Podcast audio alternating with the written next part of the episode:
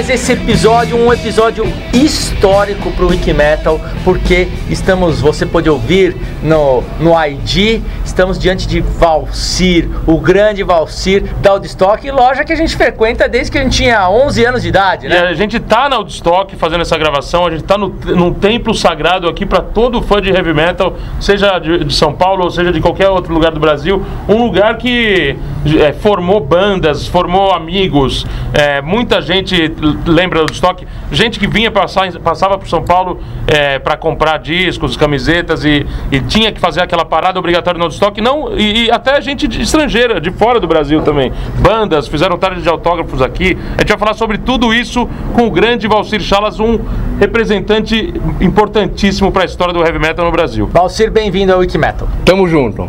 Muito legal ter você aqui, Valcir. Desde que a gente começou o Wiki Metal há três anos atrás, a gente fala, puta, a gente tem que fazer um programa com o Valcir, vai ser muito legal bater um papo com ele. Eu queria que você começasse assim, falando lá atrás.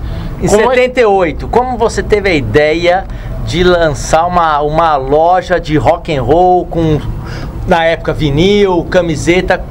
Da onde surgiu isso, Valcir, em, em 78? Bom, isso já vem antes de 78, né? Então eu comecei a ouvir Beatles 64 quando eu tenho que explicar porque eu, eu, te, te, teve, eu tenho um berço dentro do rock and roll. Então em 1964 estava passando a Hard Day's Night dos Beatles no Cine Mônaco no Lago São José do Belém. Eu tinha 10 anos. Então ali eu vi que já conhecia Elvis, mas eu nunca tinha visto uh, uma euforia tão grande por uma banda de rock que na época era os Beatles. Então quando eu assisti aqui o Hard Day's Night, eu falei, é isso que eu quero. Então, de 64 para cá, praticamente, vamos dizer assim, 40 anos, né?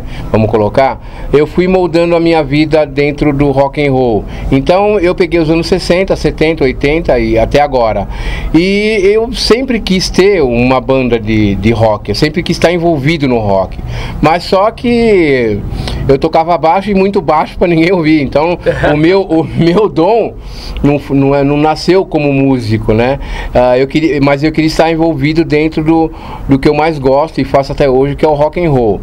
Então, fui colecionando bandas, discos, uh, comprei tudo na época, as bandas que saíram, desde Black Sabbath, Purple, Led Zeppelin, que moldou praticamente o heavy metal hoje. E uh, com o surgimento do.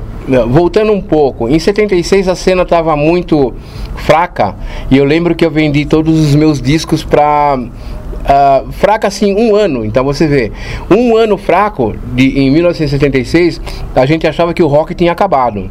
Então quer dizer. Mas era o quê? Por causa da disco? Por causa das bandas, não. O Led Zeppelin tinha lançado Presence, que era um disco.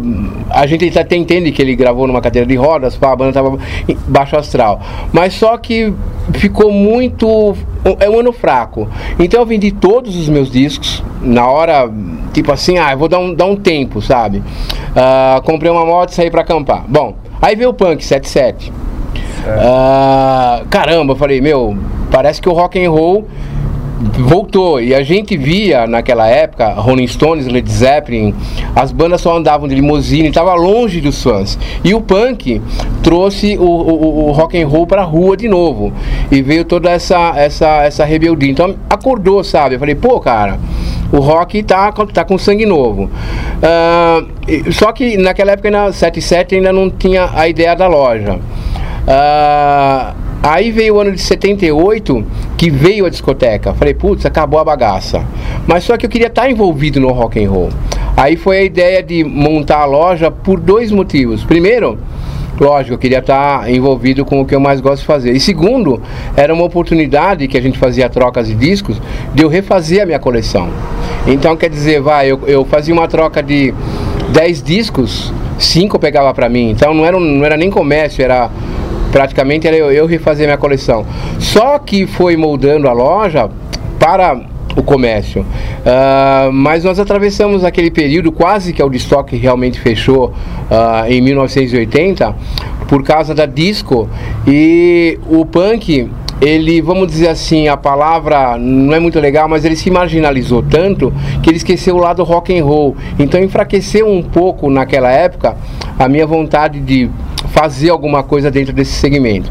Mas eu ouvia uh, Lurkers, aquela cena todinha de, de, de, de 77 de punk. Só que nesse, nesse gap assim, de entre 77 e 80 veio o heavy metal. Aí é que bateu na veia, porque é, eu comecei a ouvir Angel Witch, Iron Maiden, uh, Samson, que faziam o som do Black Sabbath, do Deep Purple, do Led Zeppelin, as minhas raízes. Então, uh, o principal objetivo de, de montar a loja era estar dentro do, do rock. Né? E naquela época, é, hoje em dia a molecada vai no, põe no Google lá qualquer coisa, acha tudo, né? Naquela época era muita gente, era, era, muito pessoal, um negócio muito próximo. Sempre tinha um amigo ou irmão mais velho de um amigo, um tio. É, como é que quem que apresentou o heavy metal para você? Que você lembra, assim, sei lá, não sei se foi o Black Sabbath ou foi o The. Purple, as bandas mais que teve alguém que chegou e falou assim, ó, ouve isso aqui, Bom, eu sempre quis ser informado, bem informado sobre rock. Tanto é que eu, eu assinava a Melody Maker que chegava 15 dias atrasado. Então, naquele período, eu conheci uma pessoa do Japão e eu tinha vontade, um pouco antes do heavy metal estourar, vontade de, de ter aquela revista chamada Music Life. E nessa revista, olha que engraçado, eu fui conhecer a New Wave of British Heavy Metal através do Japão. Uhum. Então foi o Japão sempre, desde os Beatles 66, acreditava em qualquer coisa. Então você mas como você fazia para ler essa revista tudo em japonês? Não, mas é, aí, era só olhar aí, a figurinha. Né? Cara, eu fui ver o, eu fui ver o Robert Plant abrir a boca quando passou o filme aqui no Brasil em 77, 76. Então quer dizer, eu fiquei oito anos só ouvindo. Só ouvindo. Foi um negócio trágico. Uma pra... coisa que uma, um moleque hoje em dia não, nem imagina como pode ser. Ele né? primeiro vê, Você depois fica ouve. imaginando aquela banda durante oito anos. É, como pe... será aquela banda? Até abro um parênteses, em 75, é muito importante eu falar isso para essa garotada que está ouvindo, para dar importância de como a gente dava importância pelo que a gente gostava. Em 75 eu lembro que eu ia praticamente em fevereiro de 75, todo dia no Museu do Disco, que era a loja que trazia os discos importados. E eu sabia que o Physical Graffiti do Led Zeppelin tinha saído. E eu falava pro cara, falei, meu, saiu. Então teve uma sexta-feira que eu me invoquei, falei, cara, tem que ouvir esse disco esse final de semana. E eu comprava discos na Modern Sound do Rio de Janeiro, que recentemente fechou. Eles traziam discos europeus e discos americanos. Então esse, esse, essa vontade de eu uh, ouvir o Physical Graffiti, eu lembro que eu falei pra minha mãe, falei, mãe, era 10 horas da noite, falei, mãe, eu vou comprar um disco, volto já. Aí ela sabia que eu comprava disco no Museu do Disco. Aí ela falou, mas o museu já fechou. falei, sim, eu vou pro Rio. Então quer dizer, cara, eu peguei um ônibus ônibus. Eu peguei ônibus meia-noite. Cheguei no. Liguei pro cara, falei, eu disse que tá aí, papo, Pedro, que era na Mother Sound, falou, tá, aguardo pra você. Então, quer dizer, o que eu tô querendo falar, eu peguei um ônibus meia-noite, fui pro Rio de Janeiro, esperei a loja abrir, comprei o disco. Aí você imagina você mais oito horas dentro de um ônibus, olhando pra uma capa e não poder ouvir. Que bela capa, né? Diga-se. Nossa! A, a capa então, talvez mais sensacional é, de todas. É, né? é complicado, é muito criativo. É, e duplo ainda. Eu falei, caramba, valeu a viagem. Então, quer dizer, uh, o que eu quero dizer também é o seguinte: hoje você, você a banda solta o, o, o disco, você já ouve o disco. Naquela época não, era na batalha. Então, eu hoje tenho orgulho dessa, dessa viagem que eu fiz, como muita gente fez do Nordeste, de outros estados, não de estoque, para comprar Iron Maiden, Endwish, etc. Então, quer dizer, hoje está muito fácil, mas a facilidade tira o romantismo, sabe? De você chegar, uma aventura, você. Pô, é uma história dessa, você até hoje, pô, quase 40 anos depois. Eu lembro porque foi marcante, cara. Claro. Não tinha. E deve é... ter rolado um encontro, conversou com as pessoas. Não, eu me tranquei praticamente quando eu cheguei em casa, fiquei ouvindo o disco, cara. Porque Sem eu falei, parar, né? Pá, não tinha como sair de casa, então degustei o disco como como se fosse algo assim transcendental. E, Por causa dessa história que você começou com essa vinheta que é um grande sucesso do Led Zeppelin desse disco, é isso mesmo? É, exatamente, é o é praticamente é eles tocaram muito pouco ao vivo, a música tem uma puta da energia, então a The Rover. É The Rover. Então eu praticamente uh, decorei o disco de cabo a rabo, não tinha como, porque o Led Zeppelin não lançava um disco desde 73. Uhum. Então, dois anos você esperando um disco. Você sabe que o disco saiu, meu, você tem que ir atrás, cara. Nem que seja a pé, eu ia. Eu acho, na minha opinião, o melhor disco do Led Zeppelin, é o que eu mais gosto. É difícil falar, né? Cada dia tem um, mas é, é... é o mais completo, ele tem, tem de tudo. Ele é que nem o álbum branco dos Beatles, tem Tem de bossa nova a, a heavy metal. É, essas bandas, como você falou, Beatles, Led Zeppelin, eu vejo como obra, não dá pra você. Eu não consigo ficar sem um Led Zeppelin. Até como eu falei, o Presence, que era um disco, hoje pra mim é maravilhoso. Aí você pega Intrude Outdoor, que a banda realmente caiu, você tem o Intrude Outdoor e Mas o punk é um comendo disco solto. sensacional. Sim, é sensacional. Mas compara Intrude Outdoor com o Led dois. Zeppelin 4, 2, 1, por aí vai. Eu fiz Vida. E por falar na música que a gente falou na vinheta, vamos pedir outra. Vamos fazer a pergunta clássica, Nando, do Wikimedia. Vamos fazer a fala, pergunta clássica. Fala pro Valcir, você que gosta tanto dessa A pergunta. gente faz essa pergunta para todos os, os entrevistados do Wikimetal. Imagina você tá ouvindo música ou numa rádio rock tocando, ou com o seu, sei lá, MP3, o seu tocador de MP3 no shuffle. Você to- toca uma, duas, três músicas de heavy metal, de repente toca uma música que você tá lá no banho e você começa a bater a cabeça, que você não consegue se controlar. Que música é essa pra gente ouvir agora? Música e banda. Metal Command do Exodus.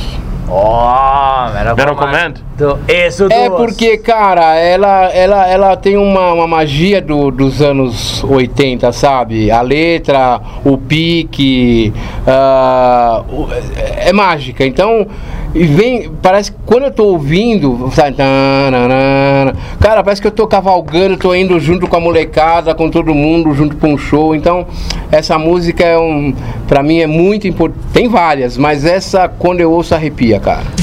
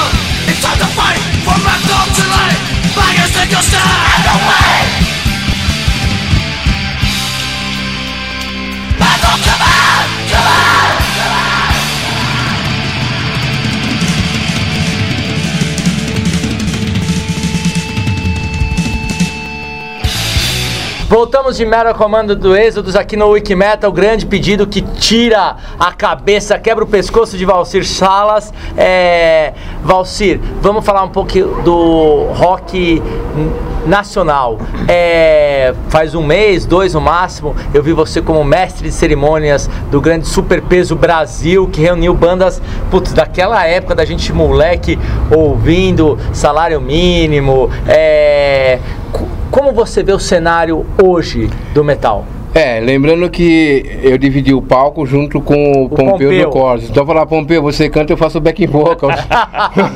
Porque o cara tá mais no palco do que eu. O palco ele domina, então uh, quando o Batalha, Ricardo Batalha me convidou para para participar da, do Superpeso Brasil, e lógico, eu me senti honrado de, como disse, emocionado de, desse convite, porque de uma certa forma, o Destock ajudou indireta ou diretamente a formar muitos das, dos músicos que respeito muito estavam no palco através dos discos que eu trouxe da, da Europa e Estados Unidos. Então, eu olhando ali, vendo o Taurus, Salário Mínimo, uh, Centúrias, enfim, eu olhando assim, eu falava, eu me sentia, eu estava vendo parentes amigos, porque o, o que eu acho muito legal nesse meu relacionamento com o público é que não é um relacionamento loja-cliente. Eu virei amigo de todo mundo, porque eu, eu ouço as mesmas coisas que eles ouvem, que vocês ouvem, que o, o público ouve. Então quando você vê, você vê no palco uma banda uh, ralando, e você até falei para pessoas que estavam do meu lado, falei, meu, não perde nada para gringo uma energia, pá. Então, é. quer dizer, eu percebi o seguinte, que se nós, não estou falando que os discos naquela época não eram bons, mas se essa molecada, que vai ser sempre molecada para mim, tivesse aqueles equipamentos, a cena seria mais forte ainda. Então, quer dizer, vendo as bandas lá no palco, para mim foi, foi uma realização também. Muito legal. E, não, eu, adicionando ao que você falou, eu acho que muito disso se deve ao fato de você ter começado pelos, pelos mesmos motivos que todo mundo nas bandas começou, né? Pelo amor ao rock. Você começou porque não era para ganhar dinheiro, era porque você queria completar, refazer sua coleção de discos, né? Isso é, é, é, único, né? É, eu, eu, até abro um parênteses aí, porque eu, eu a única coisa que, vamos dizer assim, a palavra frustrada não é certo. Eu vejo alguém tocando no palco para, de repente, para 10, 5 pessoas, mas ele teve a, a, a, a, como é que se diz assim, ele conseguiu montar uma banda como músico, não com milhares de pessoas, mas ele está ali no palco tocando para alguém. Quer dizer, eu vejo e falo, cara, eu não consegui, o cara conseguiu. Então eu dou maior valor mesmo sendo uma pessoa de repente vai importante na cena pelo que eu trouxe, trouxe de, de discos e influenciou, os discos influenciaram as bandas, que, cara, ficou faltando isso. Então eu vejo um moleque ali e falo, caramba, meu, o cara conseguiu, velho. Então isso é muito legal. E voltando à, à, história lá da Woodstock, né? E quando que a Woodstock se tornou a, a referência do, no heavy metal? Porque era uma loja que vendia discos de rock, de punk rock, de, de tudo lá na José Bonifácio, na galeria. E, e, o metal entrou em que, em que situação? Veja bem, eu sempre quis estar numa cena acontecendo em algum lugar dentro do rock. Eu queria estar, vai, no festival do Destock, não foi possível, óbvio, Monterrey Pop. Eu queria estar na cena naquele momento. Então, quando eu percebi que tinha uma cena acontecendo em Londres. E o punk, entre, entre aspas, já estava velho, que era 77, e a cena ali que eu visualizei, vai, final de 80, 81, era é para lá que eu vou. Então tem um fato muito importante que mudou minha vida radicalmente. Eu sempre sonhei em ir para os Estados Unidos. Era um sonho de geração dos anos 60 e 70. É, não tem como, era inevitável. Então eu fui pedir o visto nos Estados Unidos, é muito importante falar isso, no, no consulado. O consulado, para ir para uh, ah, trazer heavy metal. Só que foi, era uma burrice, vocês vão entender por quê. Aí cheguei lá, o, me recusaram o meu visto. Eu falei, putz, minha vida acabou. Só que no caminho, eu falei, eu ia para o lugar errado. Eu deveria, o lugar certo é ir para Londres, para Inglaterra, onde a coisa está acontecendo. Então, uh, eu queria estar numa cena e eu me considero super, hiper privilegiado de chegar em Londres saindo The Number of the Beast, saindo uh, Scorpions Blackout, a cena todinha de. Você via Headbanger andando na rua as penca, sabe? Então quer dizer, a mesma coisa para vocês visualizarem que eu vi aqui aliás, não de estoque de 1982, 83, era a cena que eu vi em Londres em proporção maior. Tanto é que as, a loja que eu comprava disco em Londres, a Chase, falou, como é que é a cena lá? Eu falei, não perde nada para cá. É igual, porque é, o rock ele é universal. Então eu dei um. Uh, no lugar certo na hora certa vou para lá, que é lá que está acontecendo.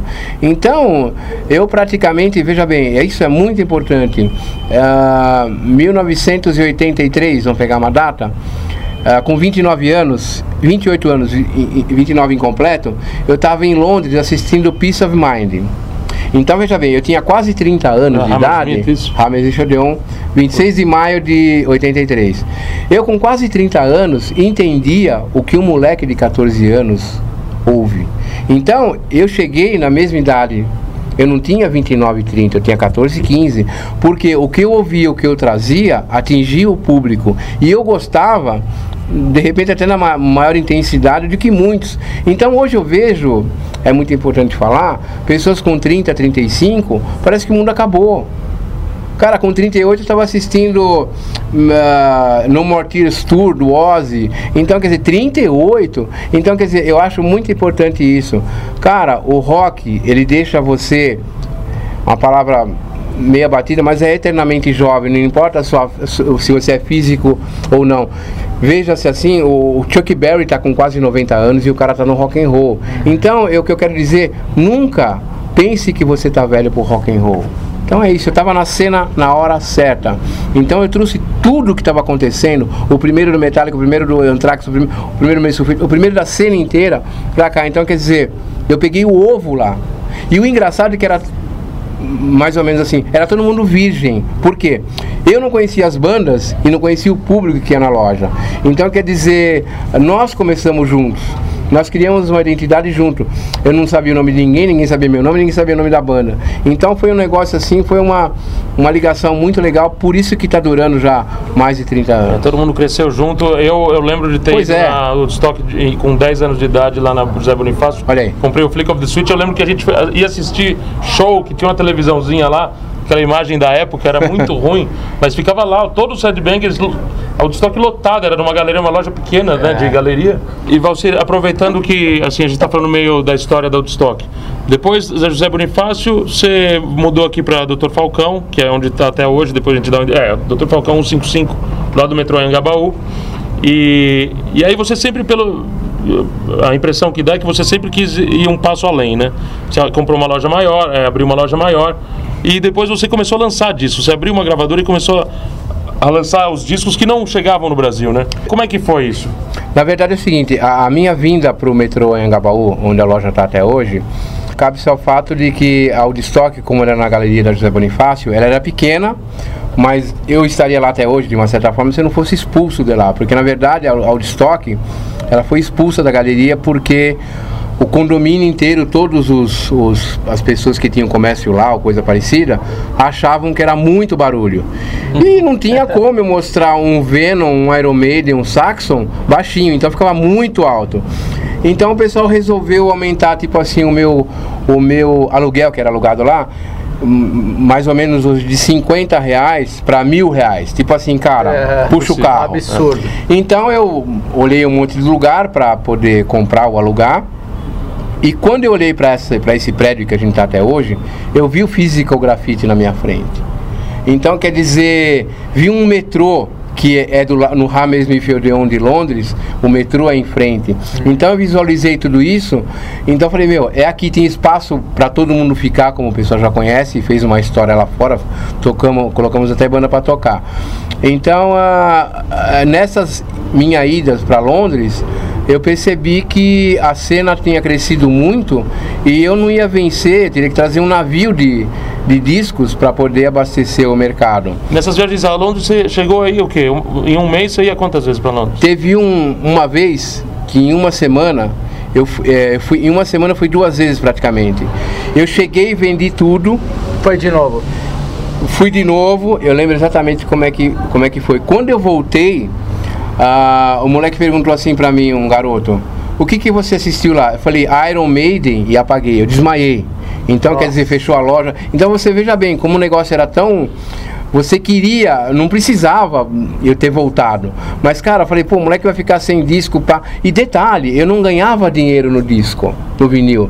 Ah, a minha primeira viagem, é bom frisar, empatou e eu quase desisti. Só que eu trouxe uns bottoms e uns patches pra mim usar. E eu falei, pô, vou ter que vender que senão não vou ganhar nada. Então eu trouxe mais ou menos uns 40 patches e bottoms e coloquei para vender. E vendeu rápido. Então a jogada que eu vi que eu poderia continuar, que eu quase que desisti, era trazer bottom e. Boa. Então praticamente ah, a cena continuou por causa do visual. Então exatamente isso. Chegando na Chase eu falei, olha, eu tô precisando lançar discos lá. Queria lançar Metallica, ó, ó, toda a cena inteira. É um pouco complicado, essa você pode, aquela você não pode. Eles me deram o Chariot, que era da Shades. O cara da, dono da loja era da banda, né? Não, o dono da loja era empresário da banda. Empresário da banda. Aí eu falei, quanto você quer? Ele falou, ah, lança lá. Assim, não tem, foi papo, né? Aí lancei, mil. Aí voltei lá, mostrei. Eu falei, mas eu preciso te pagar alguma coisa, né? Ele falou, ah, dá o que você acha que tem que dar. Eu falei, aí dei mil dólares. Bom, Isso já tava aqui, né? Você já tava aqui já na... tava, não, em 85. 84, tava lá. Tava lá ainda. Tava lá, tava na José Bonifácio. Então, a- aí começou o selo. Aí eu falei, pô, peguei o gosto por ter, por ter um selo. Aí a Shades, dentro de Londres, era conhecida em todas as gravadoras com bandas, conhecia a o Metallica, conhecia tudo. Eu falei, me põe em contato com a Music for Nations, com a Noise, com ó. Então, foi através da Shades que eu fiz os outros contratos e lancei Creator, Halloween, tudo no Brasil. Porque não tinha como eu trazer eh, 600 eh, Creator Endless Play. Então tinha que lançar.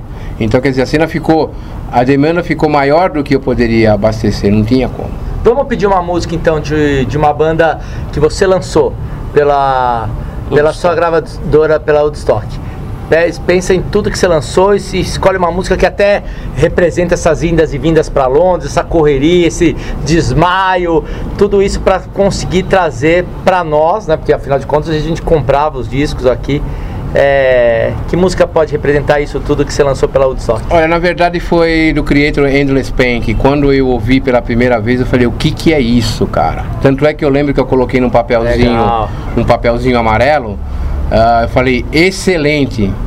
Então quer dizer, foi o Creator Endless Pain porque era diferente.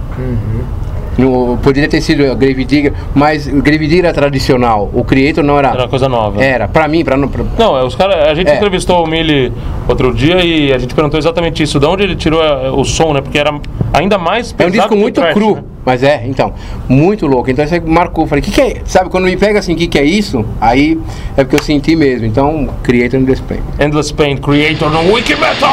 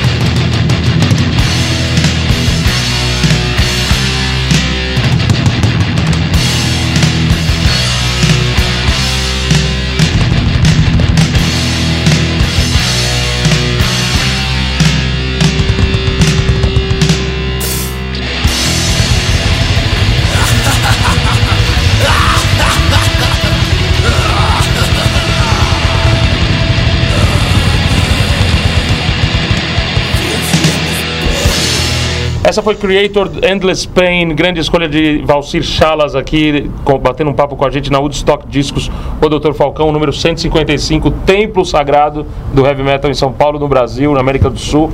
E Valcir, é, depois da gravadora, é, pô, tanta coisa aconteceu. Você foi, virou apresentador de rádio. A gente pegou toda aquela fase da 97, era uma rádio rock muito legal em Santo André, e 89 estava vindo com força total, que graças a Deus voltou agora. E, e te chamam, como é que foi o convite? Te chamaram para apresentar o Comando Metal? A ideia foi sua? A gente O nome foi você que deu? escolheu, Como? a gente ouviu o Metal Command do Êxodos, acho que foi a inspiração do, pro nome do, do programa. Sim, a, o- a, minha, a minha ida para 89, lembrando-se que a cena já estava muito grande. Quando a 89 chegou no, nas- como rádio, isso foi em dezembro de 85. Ou seja, já tinha acontecido até o primeiro Rock in Rio. Então a cena já estava consolidada. E a, a Woodstock, o meu nome, estava muito forte ligado ao heavy metal. Então o que eu fiquei sabendo quando me- chamaram na Rádio Cidade, que era, era a que comandava 89 FM, que fizeram uma pesquisa popular, né? E perguntaram quem deveria fazer um programa de heavy metal. Aí me chamaram para fazer o programa. Perguntaram o que eu queria, eu falei, olha, eu quero divulgar o heavy metal. Ah, mas, ah, tipo, salário, não sei o que. Eu falei, não, eu fazemos uma permuta. Eu toco o que eu quero, sem. ah, como é que eu vou falar? Não é sem intromissão, a palavra certa é sem, sem imposição, liberdade de escolha para mim poder tocar o que eu gosto. E falo do Woodstock, se vocês quiserem colocar anunciante, tudo bem, não me importa. Eu quero divulgar o heavy metal para Woodstock, não quero salário. Então foi isso que rolou. E logo no segundo programa, assim, parece que foi, não, já que você vai fazer um pro... tipo assim, né, os deuses do heavy metal. Já que você vai fazer um programa de heavy metal, no segundo programa nós lançamos o Master of Puppets do Metallica. Putz. Nossa. Em março de 86, que tinha saído naquela semana. Um, um disco, um dos maiores discos de todos os tempos, com certeza. Sim. Um disco né, que chegou à perfeição, como The Number, The Number of the Beast, é, um, é, sei lá, um Paranoid. O disco chegou na perfeição, não tem como ser maior do que aquele disco. É, não, tá entre os 10 mais. Agora, lembrando aqui da minha boa parte da minha infância, é, dessa, dessa parte aqui de fora da loja.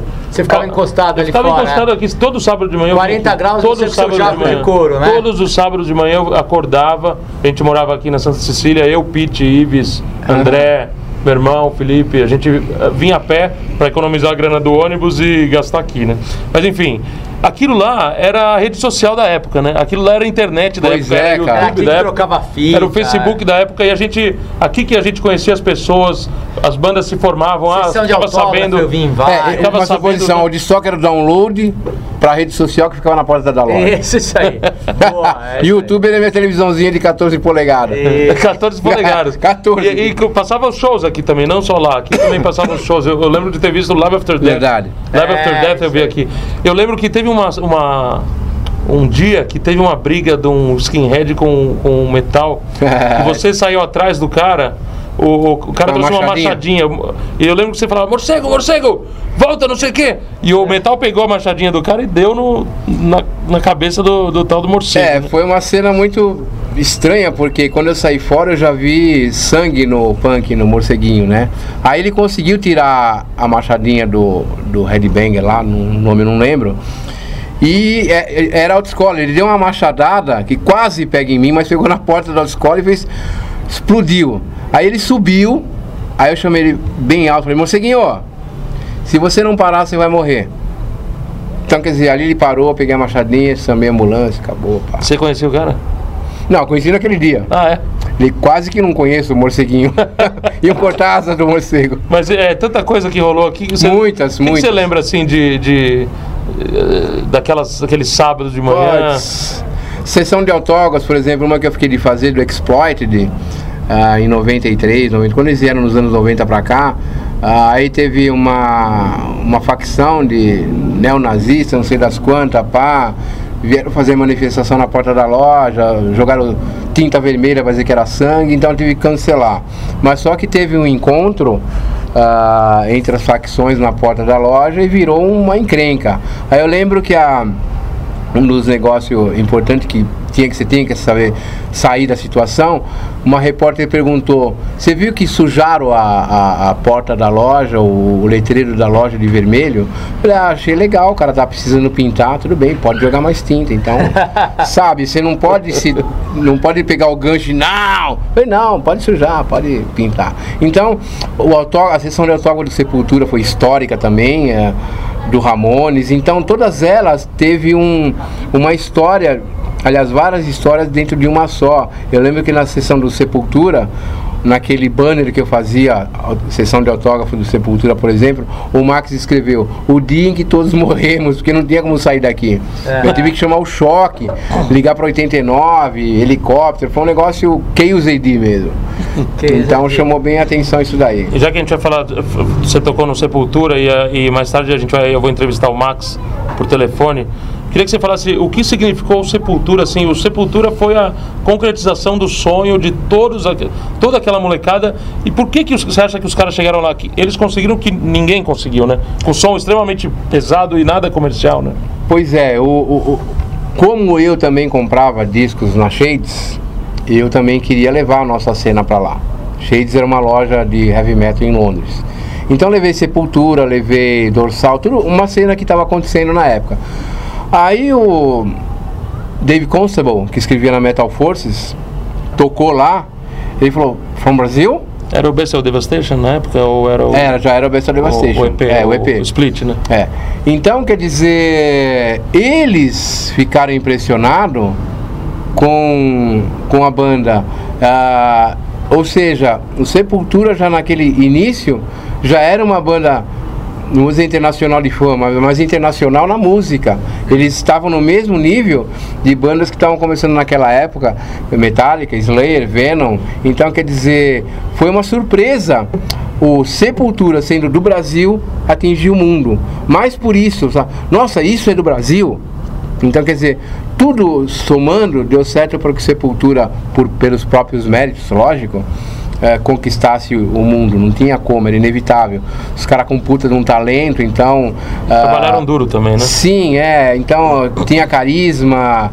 Eu li uma biografia dos Beatles que para dar certo uma banda tem que ter REM, A-I-M. Atitude, Image e Music. Se você tem essas três letras, palavras, sua banda dá certo. Se falta uma, fica difícil. Então você tem que ter atitude, um visual carismático, não tem como. Aham. eu- hum, sabe, você pode ter um olho na testa, mas você ser carismático. Então tem que combinar com a sua banda, com seus- e música. Então esse A e M eu considero importante. E quando eu vi o Sepultura, eu tinha lido isso nos anos 60, eu falei, essa molecada tem isso. Acabou.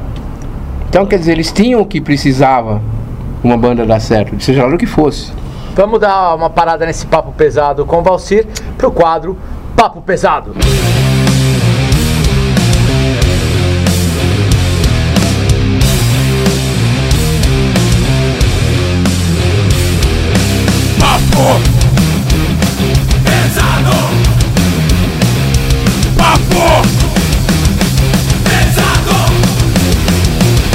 Fala moçada, começando esse papo pesado, eu, Daniel Dischler, interrompendo aqui o papo que Nando Machado e Rafael Mazini levaram com o fundador, o dono, o criador da maior loja da história da América do Sul de heavy metal, de rock, a Woodstock Discos, Valcir Chalas. Que honra ter ele nesse episódio, os papos que ele está levando, que ele está contando, as histórias muito legais. Essa interrupção vai ser muito rápida, a gente já volta com mais histórias do Valcir que estão demais muito legal. É só para falar realmente rapidinho de wikimetal.com.br, convidar todos os nossos Wikibrothers a irem ao nosso site para acessar. Essa semana a gente publicou um monte de coisas legais. O grande destaque para mim foi a pesquisa, uma iniciativa pioneira da Isa Rodrigues, que conduz o site Menina Headbanger. Ela fez uma pesquisa que traça o perfil do headbanger brasileiro. Acho que uma iniciativa que nunca foi feita no país, super detalhada. Quase 3 mil pessoas participaram dessa pesquisa, então tem um monte de informações. Vá lá no nosso site e baixe a pesquisa. Você pode ver os gráficos, tem muita informação legal. O top 11, no top 11 da semana, que shows a gente quer ver em 2014. Deixe nos comentários que shows você quer assistir esse ano é, aqui no Brasil. E vote na enquete, a enquete está muito legal. Qual é a melhor música instrumental? Tem Rush, tem Iron Maiden, tem Black Sabbath, tem Metallica, tem Megadeth. Escolha qual a melhor música instrumental. Tem muita coisa bacana. E para terminar o papo pesado a gente já voltar com mais Valcir, eu só queria mandar um abraço ao pessoal que comentou, como o Rafa sempre faz toda semana, ele não está aqui hoje no papo pesado. Mas rapidinho um abraço pro Eric Sou, a Andressa Tenório, o Leandro, o Léo Vitor, Samuel, Fernando Vieira, Michel Macena, o Vitor Hugo, a Malu que sempre comenta, o Alex, o Gino, o Giovanni, o Eric e o Álvaro. É isso aí, vamos direto pro Orgulho Nacional com o Valcir conduzindo o Orgulho Nacional.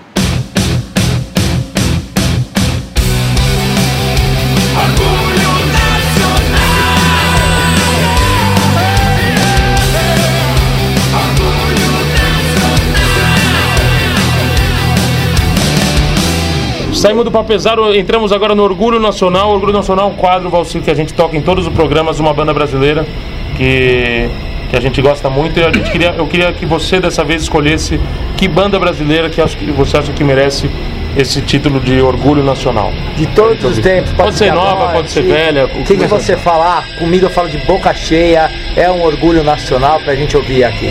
É inevitável, Sepultura, Troops of Doom.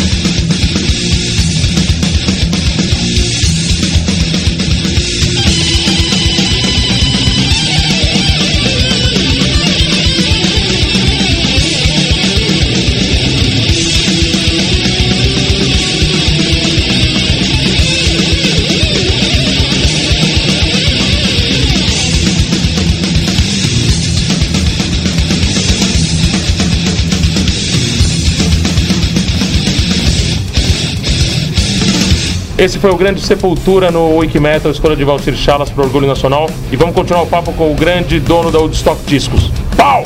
galera do Wiki Metal, eu sou o Fábio Sertorato de Itatiba. Eu ganhei os ingressos do, na promoção do Monsters of Rock. Valeu. Valcir, falamos de grandes momentos aqui da, da Woodstock. Agora, fala um pouco quais momentos foram mais sombrios, mais difíceis, é, em todos os negócios, no próprio heavy metal teve altos e baixos. Fa- fala um pouco de alguns momentos sombrios aqui da Woodstock Discos. Não, na verdade tudo se ah, afunila, vamos dizer assim, para a internet e download. Então, o que eu em 1993 é muito importante visar, ah, falar isso. Foi a minha, uma das minhas últimas viagens para Londres. Então, quando eu cheguei em Londres, a cena já tinha acabado, mas aqui ainda estava fervendo. Então, eu lembro que eu falei pro meu tio que estava na porta, que todo mundo conhece, falei: "Tio, acabou". E não tinha internet. Falou, mas como acabou se aqui tá cheio? Aca- eu- o acabou era que já não estava renovando a altura.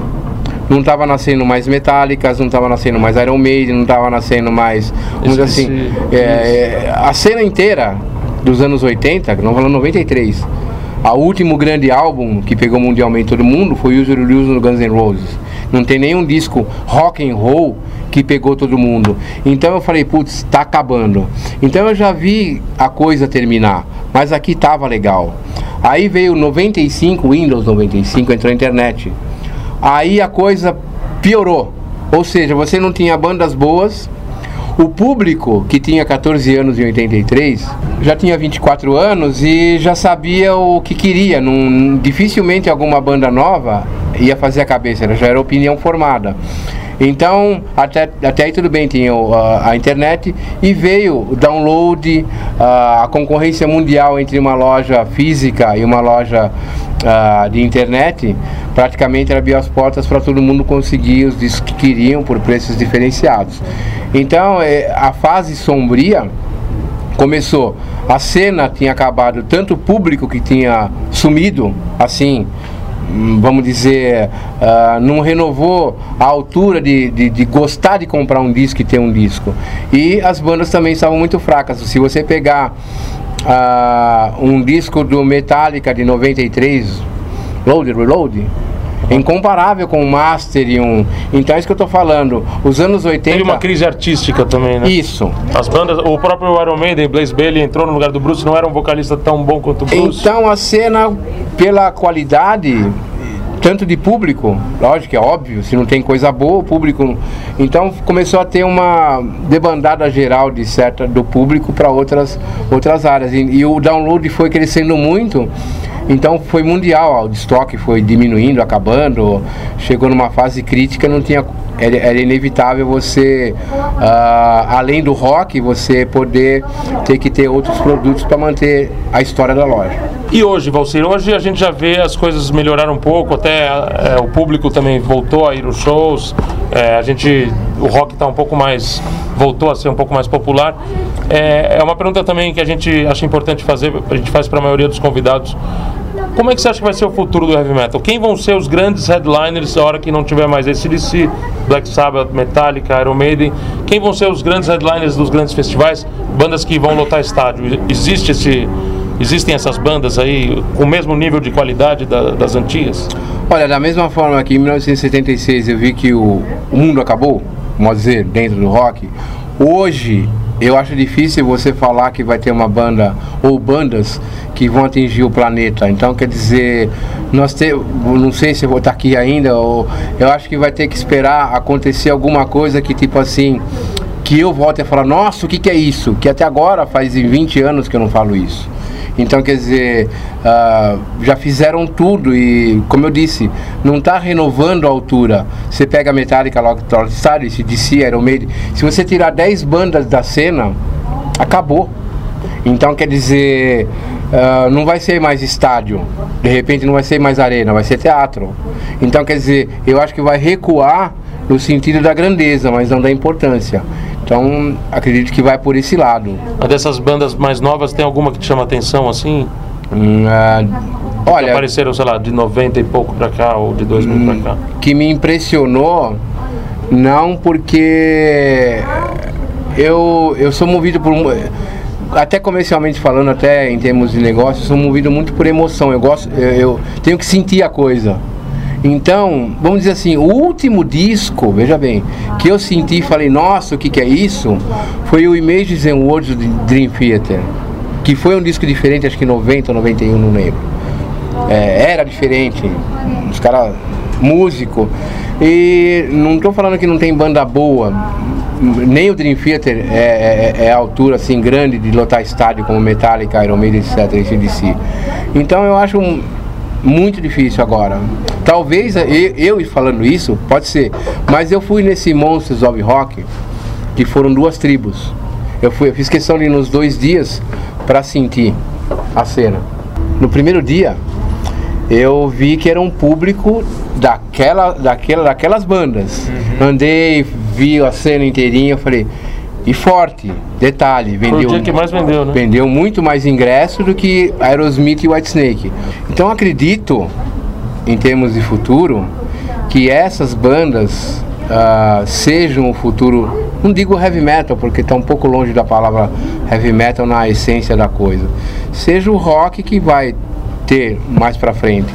Então, mas eu acredito que junto com isso vai ter, vai ter também o classic metal, o classic rock. Eu acho o seguinte, pode ser que tenha banda grande, banda que até eu venha gostar, ou todo mundo venha gostar.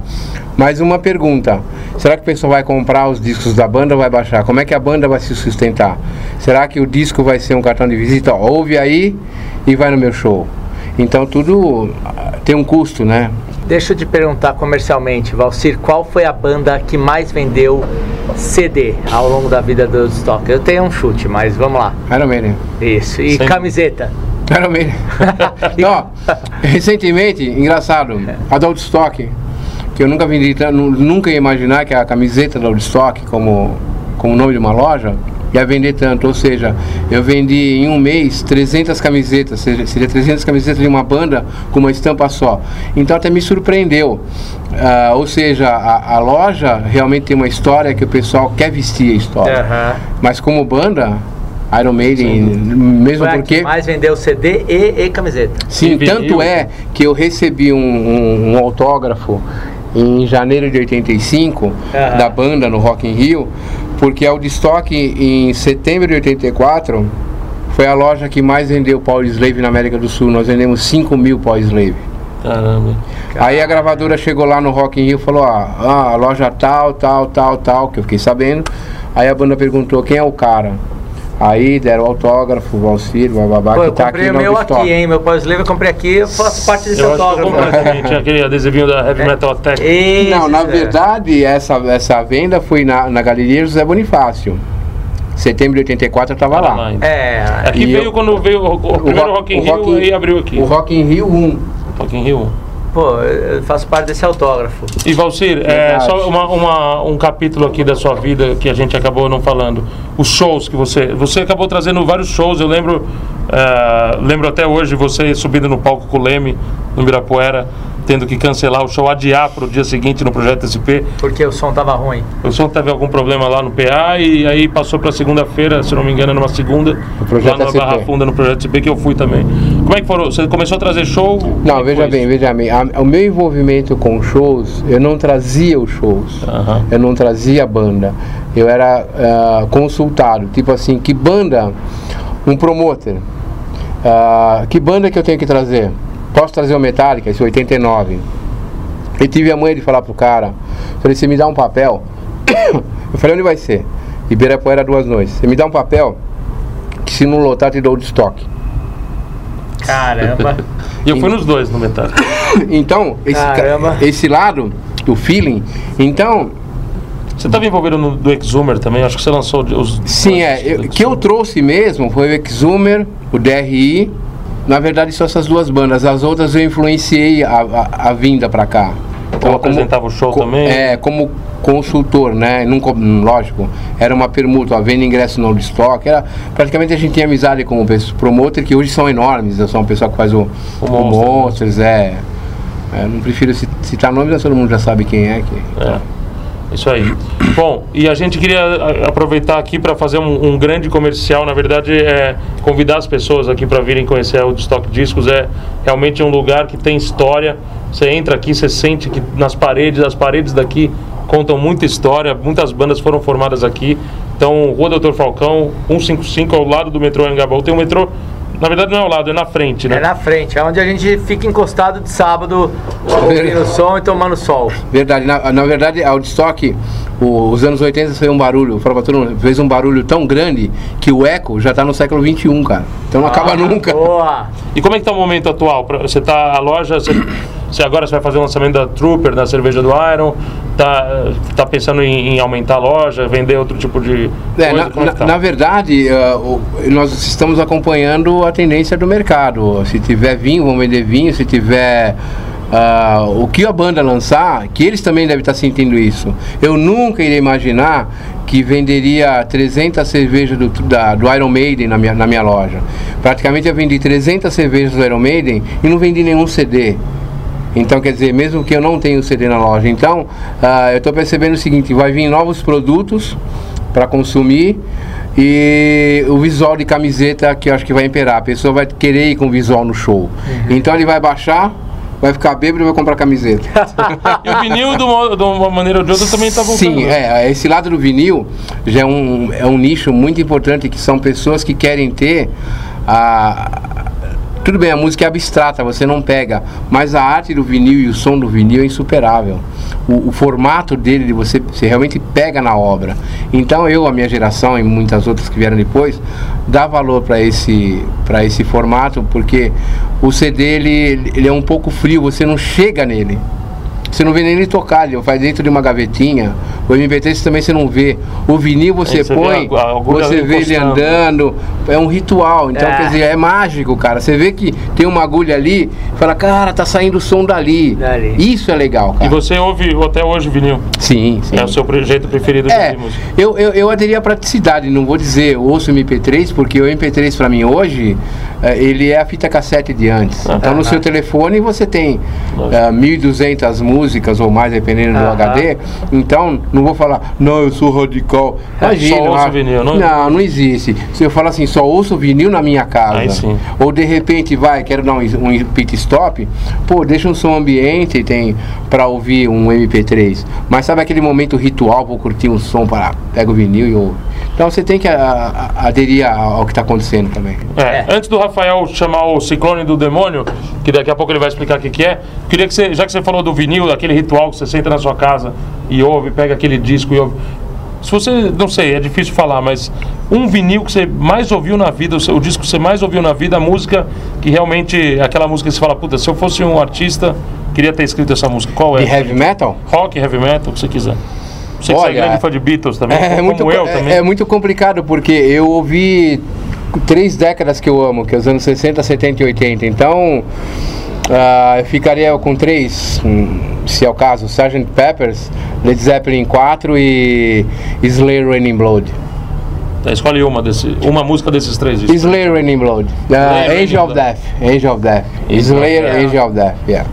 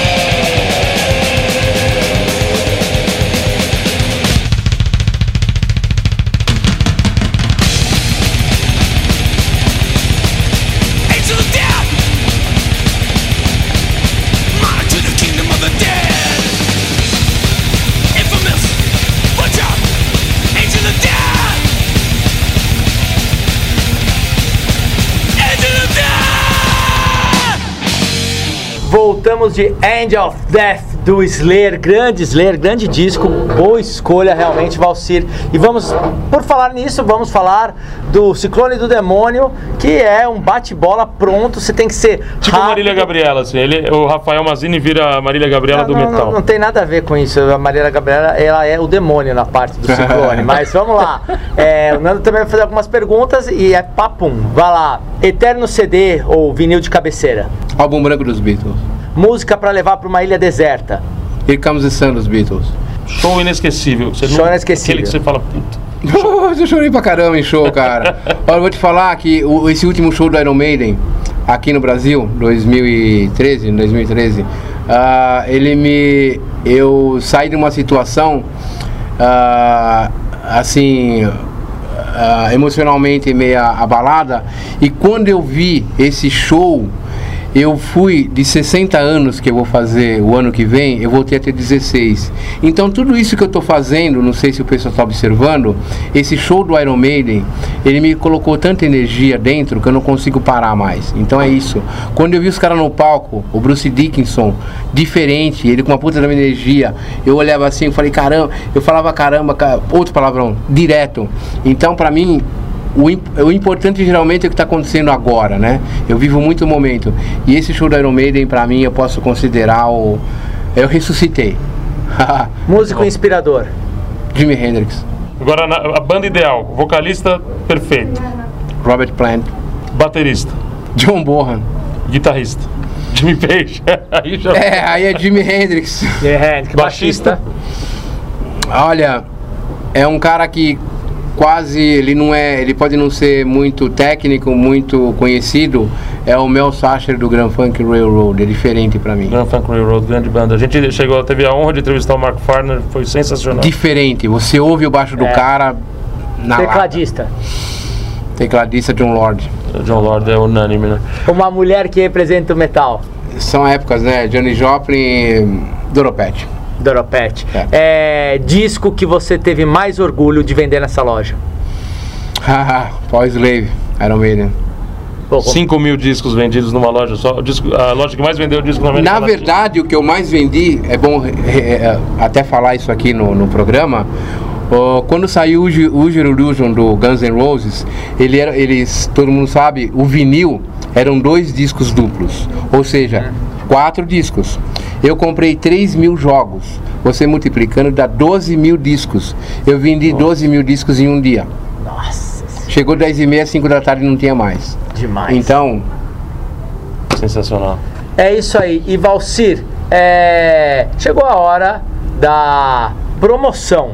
Nós aqui do Wiki Metal vamos dar da sua loja uma camiseta que você falou que vendeu muito e realmente é, é muito legal o nosso Wiki Brother ter, que é uma camiseta da, da loja mesmo, é, Woodstock, a gente vai dar uma camiseta. E para isso, para o cara ganhar, é, ele tem que escrever uma frase. Que frase você gostaria que, que o Wiki Brother escrevesse para a gente escolher a melhor e ganhar uma camiseta aqui da Woodstock? o heavy metal pra mim é O heavy metal Boa, pra mim boa, é boa. mande para info@wikimetal.com.br. Pergunta de Valcir Chalas. O heavy metal pra mim é termine essa frase e a A melhor melhor frase vai ganhar uma camiseta Woodstock Rockstar since 1978. Pede uma música pra encerrar, Valcir.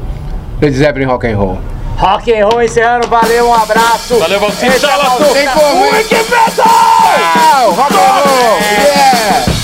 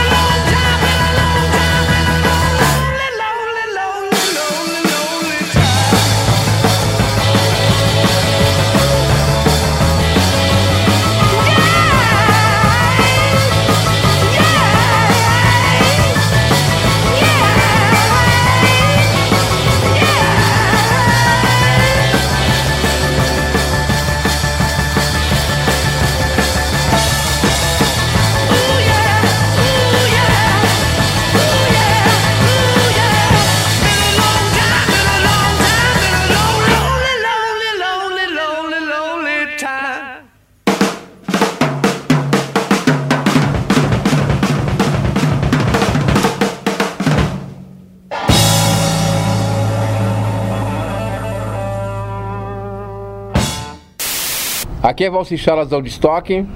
É. Aqui é Valsichalas da Woodstock. Você está assistindo Wiki Metal. ouvi- Ouvindo, caralho. E aonde está Daniel Distler? Pinga. É. É o que ele gosta, né? De pinga, de pi. Tudo com pi. É, Daniel Distler. Nós aqui matando a saudade da Woodstock, você na pinga, né? Tomando uma sagatiba. Tá certo.